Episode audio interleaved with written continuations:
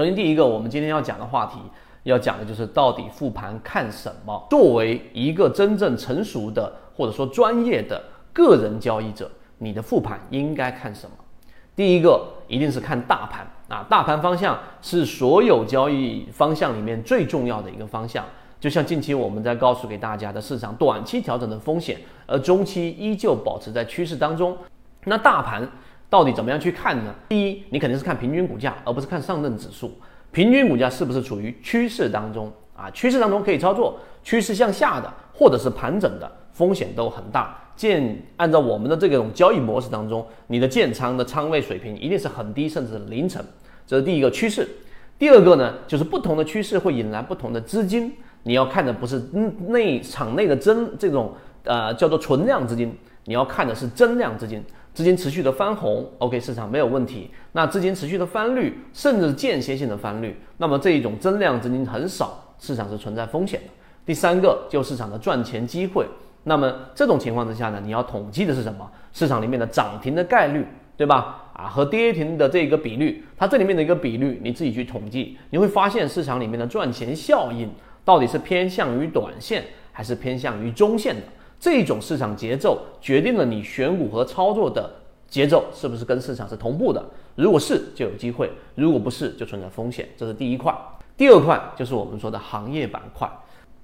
第一，行业板块当中，你要看你自己的自选鱼池当中有没有集中度，这是第一个。就集中在某些板块，像之前我们说的煤炭啊，像我们之前在这个三四月份里面一直在给大家去讲的。这个光伏啊，这些是在鱼池当中，你自己自选鱼池当中的标的，它是集中在某一个行业板块，并且表现不错的。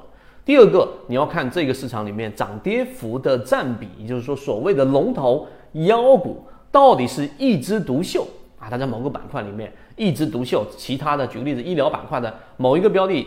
冲得非常非常高，连板五板，连板六板，但其他的标的二龙二龙三没有跟上，行业也没有被带动起来，那它就不是主流的行业板块。那当然，另外一种情况，就当这个行业板块出现这一个龙头，就像我们说眉飞色舞的行情啊，以前我们经历过很多波，那煤炭有色的板块，那么当龙头起来之后，龙二也跟上了，当龙头一旦熄灭，龙二龙三接力持续的上行，那么这种就代表它是有板块效应的。所以这两个点你要去看。那板块行业其实大家可以忽粗略的去给跳过，因为并不是所有时候都会有我们所说的行业板块机会。第三个就是要看自己的自选鱼池了。那自己的自选鱼池当中呢，啊，你有可能是处于在选股阶段，也有可能是处于持股阶段，这些都不要紧啊。那最主要的是你要观察你的鱼池当中的第一，他们这些整体的表现。一般我们会把自选鱼池框定在模型当中的二十个或者是二十五个，一般不会超过三十个，有时候少一些，有时候多一些，看他们整体的一个表现，来判断自己的交易模式跟市场的节奏是不是一致的。这是这一个第三点当中第一个小点。看鱼池看什么？就是要看一看自己对于非常看重的鱼池当中的啊要跟随的标的的一个这一个判断和实际走出来的是不是一致的。我们一直给大家说过，做交易者一定要做交易日志啊，就交易日记。那我们圈子也给大家提供了这样的工具和这样的一个框架。你做了这个记录之后，你会去看。举个例子，我们在这个四月份啊左右，然后持续不断的给大家去讲的金鱼报六，那这个标的在短短的两三个月当中已经涨了百百分之一百多。那么这样的标的一路跟随，实际上从底部起来的第一个板啊，我们是没有。